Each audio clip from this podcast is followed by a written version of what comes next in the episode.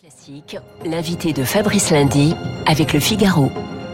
Et j'accueille Monseigneur Mathieu Rouget, évêque de Nanterre. Bonjour Monseigneur. Bonjour et déjà joyeux Noël à, à tous vos auditeurs. Merci beaucoup Monseigneur. Vous venez d'entendre Guillaume Tabar du, du Figaro. Peut-être une réaction à cette tribune du président de la République euh, dans l'Express? Ben, je trouve, comme euh, l'a très bien dit Guillaume Tabar, que la question de la vérité est essentielle.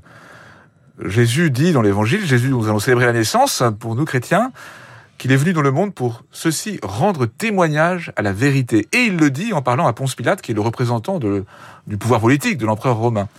Et donc je pense que la recherche de la vérité est quelque chose d'essentiel pour notre société. Je suis heureux que le président en parle ainsi. Et comme l'a aussi dit Guillaume Tabar, je trouve que c'est important qu'en matière de discernement éthique, la recherche de la vérité et le respect de la vérité soient pleinement honorés. Foi et science ne sont pas incompatibles. Foi et science ne sont pas incompatibles. Je pense que ça fait longtemps qu'on le sait. En revanche, il y a parfois des postures qui soient rationalistes ou au contraire d'un fidéisme fermé à la réflexion qui ne sont pas justes. Il faut que la foi et la science puissent se rencontrer et puissent se promouvoir réciproquement. 24 décembre, comment les catholiques français abordent ces fêtes de Noël? Ça ne sera pas un Noël ordinaire, évidemment, dans ce contexte de Covid, une nouvelle fois. Moi, je crois qu'ils abordent la fête de Noël avec joie. Parce que pouvoir se retrouver dans de bonnes conditions sanitaires pour célébrer la foi, c'est vraiment essentiel. Bien sûr, la situation est difficile pour plein de raisons, et notamment cette crise sanitaire à rebondissement dont on ne voit pas la fin. Mais euh, précisément, la, la, grâce des chrétiens, c'est d'accueillir euh, une lumière dans la nuit, c'est le sens de célébra des célébrations de la messe de minuit ou dans la nuit, accueillir une lumière dans la nuit pour vivre de l'espérance qui nous est offerte et pour en témoigner aussi autour de nous, à la fois en parole et en acte, en acte de fraternité auprès des personnes les plus isolées en particulier. C'est quoi l'esprit de Noël aujourd'hui en 2021 L'esprit de Noël, c'est d'abord la nouveauté absolue de la révélation de Dieu qui se parle par la naissance d'un enfant. Pour les chrétiens, c'est ça qui est premier et essentiel, et c'est à partir de cela que tout le reste peut se déployer. Et dans la lumière de cette naissance du Christ, eh bien, c'est une fête de l'espérance, de la fraternité, de la famille aussi, des enfants également. Et donc cette fête de Noël, même si nous sommes dans une période de sécularisation, dans une période ça, remplie d'obscurité, ouais. elle continue d'être accueillie très largement.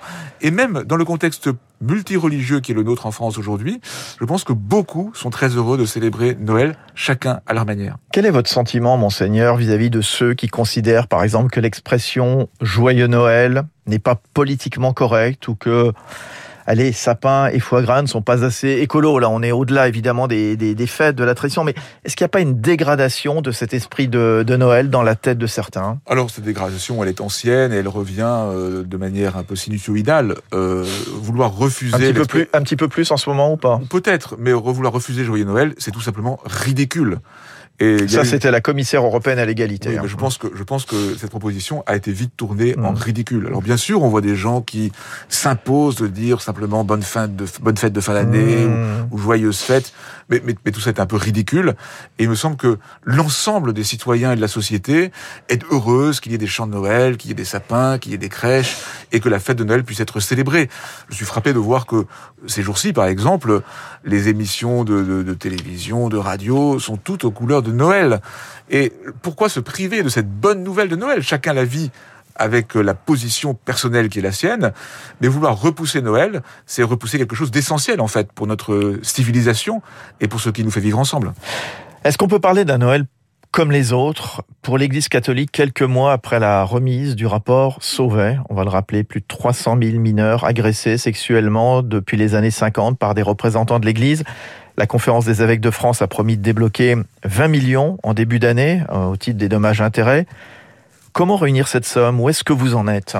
Alors, évidemment, euh, nous avons dans la tête et dans le cœur le rapport de la commission indépendante sur les abus sexuels dans l'Église que nous, évêques, avons souhaité pour faire un travail de vérité. Ce rapport, euh, en octobre, a jeté une lumière euh, brutale, éprouvante sur des dysfonctionnements institutionnels très graves. Nous sommes très engagés pour que ce rapport ne reste pas lettre morte, mais qu'il change ce qui doit l'être. Nous avons, euh, avec tous les évêques de France, pris un certain nombre de décisions déjà tous ensemble lors de notre dernière assemblée à Lourdes. Et donc, euh, nous avançons pas à pas. Et c'est vrai que je peux le dire pour moi, comme évêque, une de mes priorités, c'est de euh, dépasser un certain nombre de dysfonctionnements pour que l'Église soit la maison sûre et joyeuse qu'elle n'aurait jamais dû cesser d'être. Alors certains se disent, mais est-ce qu'il n'y a pas autre chose à faire? Si bien sûr, nous annonçons l'évangile, nous célébrons la foi, nous nous occupons des personnes en grande pauvreté, mais à l'intérieur de tout cela, cette attention à la bientraitance à l'égard de tous est essentielle. C'est en fait la même logique évangélique et nous avons à y travailler et nous y travaillons. Sur, l'aspect financier, je vous pose la question, donc où est-ce que vous en êtes euh, D'où vient l'argent? Est-ce qu'il y a des réserves de trésorerie, euh, des placements? Le, le, Parisien, dimanche dernier, expliquait que vous aviez monté de nombreuses sociétés civiles immobilières. Qui a déjà donné? Parce qu'il paraît que y a des résistances aussi dans les paroisses à payer pour des faits que, que d'autres ont commis. Qu'est-ce qu'il en est aujourd'hui Ce qui est très clair, et c'est d'ailleurs la préconisation de la commission indépendante elle-même, c'est que le denier de l'Église, que les fidèles sont en train souvent de verser en ce moment, et j'encourage à le faire avec générosité, nous en avons besoin pour vivre, le denier de l'Église, ni même des legs qui seraient faits maintenant, ne seront pas attribués à ce fonds. Ce fonds il sera abondé d'abord par des dons volontaires qui ont déjà eu lieu. Les évêques également ont été, avec leurs moyens qui sont en général limités, appelés à y contribuer au nom de leurs responsabilités institutionnelles. Les auteurs d'agression aussi. Et puis euh, les auteurs d'agression le peuvent s'ils le veulent. On n'est pas dans les dommages et intérêts de type judiciaire. Non, non, non, j'entends bien. J'entends bien. Et puis, euh, et puis après, eh bien, euh, chaque diocèse va essayer de puiser dans ses, dans ses réserves anciennes. Mmh. Et vous voyez, ce qui est important surtout, c'est de comprendre la démarche elle s'inscrit dans une logique qui a été pas mal travaillée, que nous avons travaillé avec des personnes extérieures à l'Église, qui a pu avoir lieu aussi dans les euh, l'aide de la justice et les indemnisations données aux, personnes victimes d'attentats. C'est le processus de la justice réparatrice. Euh, une manière de permettre à des personnes victimes d'être reconnues comme telles pour les aider à se reconstruire. Et vous voyez, dans tout ce processus de la commission indépendante, ce qui est essentiel pour nous, c'est de mettre la personne victime à la première place, d'écouter sa parole et de faire tout ce que nous pouvons pour l'aider à se reconstruire. Ça va vous gâcher euh, la vie pendant, pendant des années ou pas? Il y a une ombre qui est jetée comme ça pour euh, longtemps sur l'Église de France? La vie gâchée, c'est celle des personnes victimes. J'entends, j'entends. Et aujourd'hui, moi, ce qui donne une partie du sens à ma mission, qui n'est pas facile, c'est de travailler à avancer sur ce sujet. Et pour moi aujourd'hui, il ne s'agit pas de, de me désoler de la dureté des temps, mais de travailler avec la, toute la détermination possible, en m'appuyant sur des compétences variées, pour que nous avancions sur un chemin de vérité, on reprend le mot euh, évoqué par, Guillaume Tabar avant cet euh, entretien, sur un chemin de vérité qui sera aussi un chemin d'espérance et de paix. Il y, a, cette affaire, euh, Monseigneur Opoti, l'archevêque de Paris, n'est plus là, l'affaire de la vie privée de l'archevêque de, Paris, dont la démission a été acceptée en une semaine à peine, hein, démission, alors peut-être acceptée un peu vite, je ne sais pas. le pape, il avait des raisons de, de s'en séparer à cause de ces affaires. Il y a eu beaucoup de, Là, une nouvelle ombre aussi qui, qui, est, qui est portée sur l'Église aussi, dont vous auriez aimé peut-être euh, ne pas en parler? Alors, euh, le, le, départ de Monseigneur Petit est une épreuve pour lui, pour le diocèse de Paris, et je, je le salue fraternellement. Je salue aussi le diocèse euh, très fraternellement. Je pense que son départ est le fruit d'un discernement partagé. Il a présenté sa renonciation et, et le pape l'a accepté. Je pense que c'est un processus qui est plus long que simplement euh, la, les quelques jours où il y a eu une, un sujet médiatique fort. Et je pense que la question en cause est plus celle de la gouvernance que celle de, de la vie euh, personnelle. Bien sûr. C'est une épreuve, mais à nouveau, euh, les épreuves, et c'est d'ailleurs ce qu'a dit lui-même Monseigneur Petit, sont faites pour être traversées avec espérance. Bon, une messe de Noël, encore une fois, sans Notre-Dame de, Paris. Euh, est-ce que vous avez des bonnes nouvelles à nous donner sur le, calendrier également? On entendait ce formidable euh, reportage sur la, la musicalité de Notre-Dame de Paris qui a été restituée dans un laboratoire tout à l'heure, donc dans un reportage d'Elodie Wilfried. Alors moi, je ne suis pas en prise immédiate sur les Bien travaux sûr, euh, de Notre-Dame de Paris. Je rappelle, que vous êtes évêque de Nanterre. Évêque de Nanterre. Nécessairement, ça reste quand même euh, le monument emblématique de. Bien sûr, où moi-même j'ai des tas de souvenirs d'avoir célébré, d'avoir célébré Noël en particulier avec des, des, des moments magnifiques dans ce lieu exceptionnel. Euh, ce qui est intéressant, c'est de voir qu'il y a beaucoup euh, d'énergie qui est mise sur ce projet. Il y a parfois même des tensions dans euh, l'analyse de ce qui doit être fait, mais ça prouve l'importance de Notre-Dame de Paris. Et la bonne nouvelle, c'est ça, si vous voulez, c'est que dans toutes les églises des Hauts-de-Seine, pour ce qui me concerne, et puis de Paris et d'ailleurs, on va se réunir pour célébrer Noël et que euh, nos concitoyens regardent Notre-Dame comme euh, un lieu dont ils ont hâte de le voir renaître. Et d'ailleurs, cette hâte, il y a aussi le, désir de lumière, d'espérance, de paix qui provient de la foi chrétienne. Monseigneur Rouget, évêque de Nanterre, je voudrais qu'on revienne sur le débat politique qu'on a un petit peu abordé tout à l'heure au travers de la, la tribune du président de la République dans l'Express dont nous parlait Guillaume Tabar.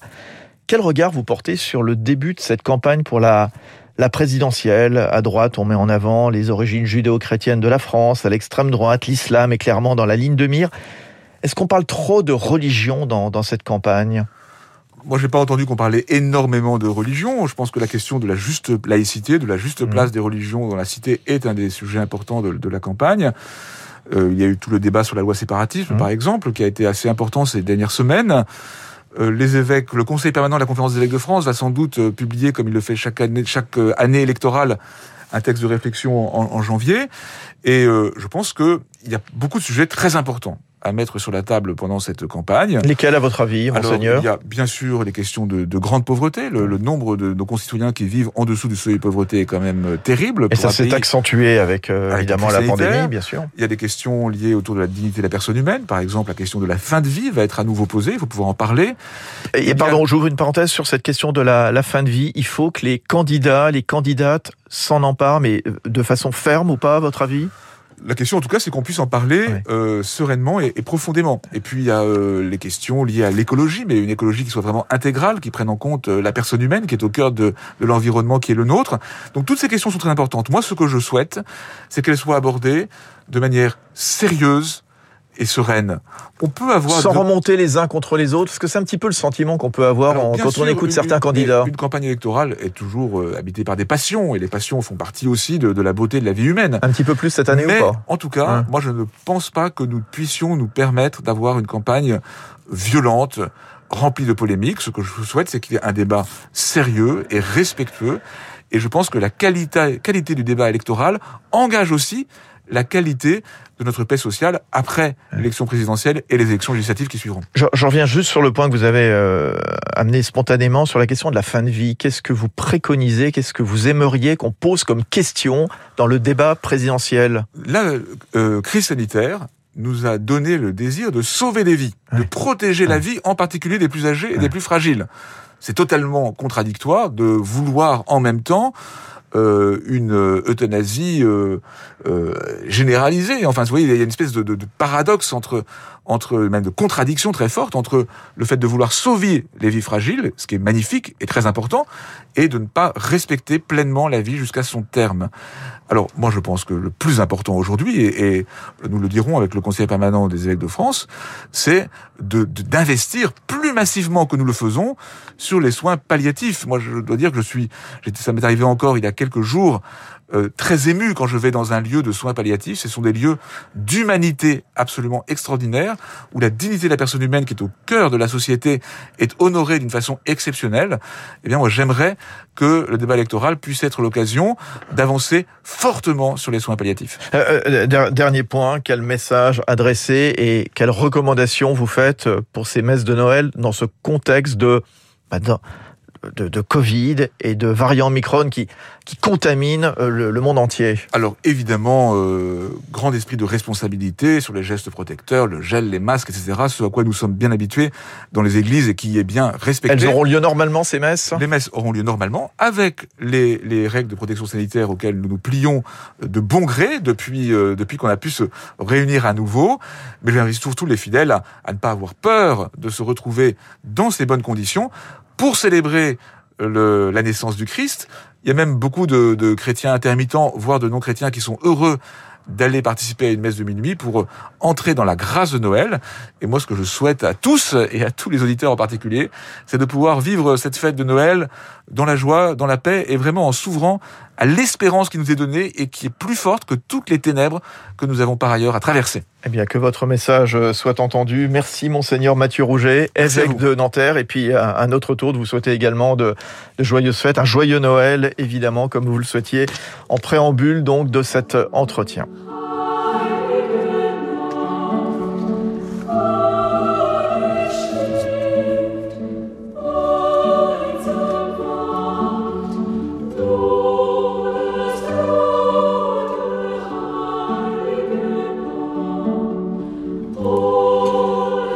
Ce Nuit Sainte Nuit qui nous avait réveillé tout à l'heure, euh, juste avant l'ouverture de l'antenne sur euh, Radio Classique. Euh, tiens, ce soir, David Abiker vous proposera une spéciale Walt Disney dans son émission Demandez le programme. Rien de mieux pour se mettre dans l'esprit de Noël, bien entendu. Merci, bon retour, Monseigneur Rouget. Il est 8h30 sur Radio Classique. Dans un instant, la revue de presse, Philippe Gau, et puis le rappel des titres de l'actualité avec Charles Bonner. Vous écoutez Radio Classique. Avec la gestion Carmignac, donnez un temps d'avance à votre épargne.